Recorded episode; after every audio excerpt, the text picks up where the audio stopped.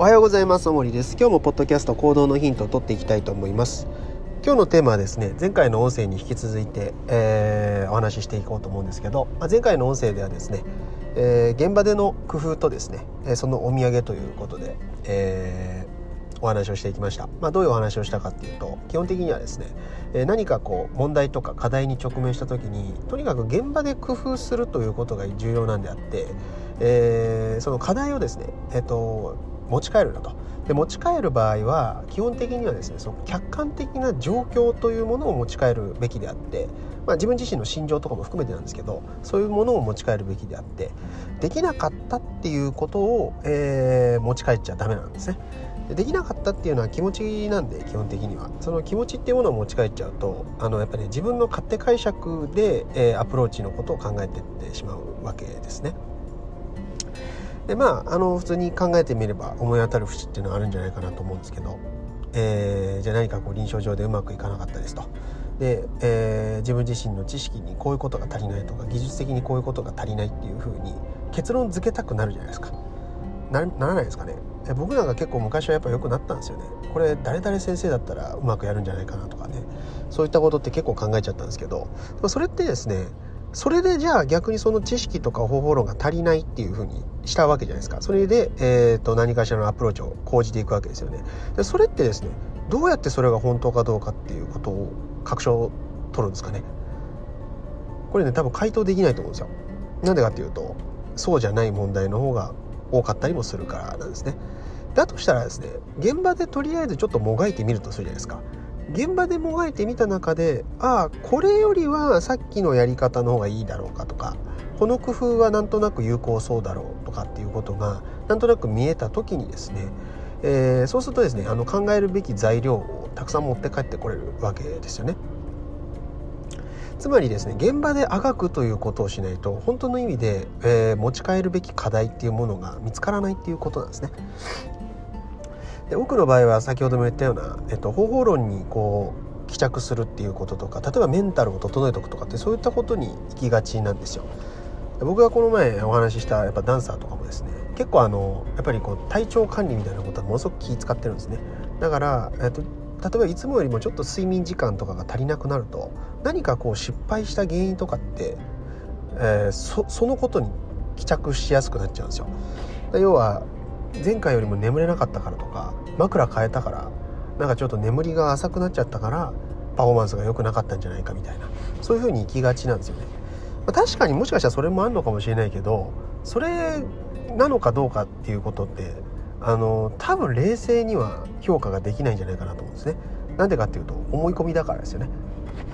だからいつも思いますけどやれるべきことはやって後の結果って正直なところ例えばその関係性とか本当シチュエーションとかいろんな自分自身でコントロールできない要素がたっぷりと関わってくるんで自分自身のしていることだけをコントロールしてその結果が自分のしていることと100%リンクするっていうふうに考えるのはやっぱりおかしいわけですよね。なんでできたにできたにしかり、えー、できなかったにしかりその時のシチュエーションっていうものを明確にこう再現していくように努力するっていうことが非常に重要なわけですよね。これはだからあの名言と同じでですね。その名言っていうものがあの生まれてきた、えー、土台ですよね。どういうタイミングでどういう心境でどういうことがあったからその言葉が出てきたのかと。そしてその言葉とその人との親和性だったりとか言葉をどのようにこう扱ってる人なのかとか、まあ、そういうバックグラウンドとかがあっていわゆる名言っていうものが、えー、時代を超えてですね今も現在今現在の僕らにも影響を及ぼすわけじゃないですか。だからその名言そのものだけがえっ、ー、と何て言うんでしょう。残るわけじゃなくてあくまでもその、えー、バックグラウンドですね。バックグラウンドっていうものを知らない限りですね、えー、おそらくその名言が名言にはならないっていうことなんですね。単に、えー、なんとなくこうキラキラして深そうな言葉だなみたいなところで終わってしまうわけですよね。ですからですね、まあ、あの前回の音声の補足みたいな形で今お話ししましたけれども、えー、基本的に、えーと、現場で工夫するっていうことですね。現場での工夫。でそれは別に良くも悪くもで大丈夫です。悪かったら悪かったでいいんです。その方向性ではないっていうことは分かるわけじゃないですか。だからその方向性ではないってことを分かるためにもその場でもがいておくっていうことが非常に重要になりますと。でその上で何をお土産として持ち帰るか。それは、え前の音声でも言ったように失敗したっていうような感情だとかできたっていうような感覚とかねそういったことだけじゃなくてどうしてできたんだろうかっていうのを、あのある言い方したら第三者的にあるい方したら、えーと、俯瞰的にですねその時のシチュエーションだったり自分の心的状況だったり相手の置かれた状況だとかも、えー、考慮した上で、えーと、考察っていうものをしないとですね実はその課題として何も持って帰れませんよっていう、えー、ことですね。でこのやっぱ現場で工夫するっていう能力はですね実はもう皆さん絶対持ってるんですね。それは幼少期思い返してみれば分かると思うんですけどおそらくですね今自転車に乗れてる人っていると思うんですけどあの自転車に乗れたプロセスを明確に覚えてる人って少ないんじゃないかなと思うんですよね。それは結構ちっちゃい頃から、まあ、親に仕込まれていろいろこう転びながらですねやった経験って多分覚えてないんじゃ覚えてないんじゃないかなと思うんですよねでも多分ですねそんなこう簡単にパッて乗れるっていうよりは今はあのストライダーとかがあってあのあれですよねこうペダルがついてない自転車型の乗り物っていうのがあってそれに乗るバランス感覚とかを身につけておけば、まあ、あのペダルつければ簡単に自転車も乗れますよと。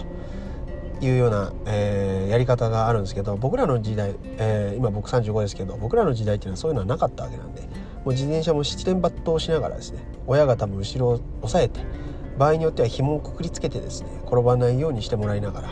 えー、補助輪をつけた状態からスタートして補助輪を取ったらこんなにもバランスが取れないのかと泣きまくりですね。それで乗れるようになったっていうこのプロセスがあるわけです。で僕らはそのプロセスの、え延長にできるっていう体験をしてですね、まあ、今は自転車でどこにでも行けるっていうようなことがあるわけじゃないですか。だから何かができた背景って必ずもがいてるんだけどそれは特に幼少期はそのできないできるっていうところにそこまでのこだわりがないというかその失敗したっていうことに対して対して自分自身を非難するとかそんなことはないんで。だからあのとにかくやれるわけですよね。現場でいっぱい工夫ができるわけですね。で工夫した時にできた時の喜びってものを知っていくわけですよね。でそういった幼少期を多分おそらく、えー、超えてるわけです。特に今自転車に乗れてるような人たちは。別に自転車に限らず何かできなかったことをできるようにしてったっていうそのプロセスの中には必ずその現場での工夫っていうのがあったはずなんですよね。多分子供で考えたら分かる通りですね。自転車の乗り方っていうものを親に習ったところで勉強したところでですねそれできるようにならないんですよ。あくまで現場で工夫していくしかないわけですね。だから現場での工夫を、えー、せずにですね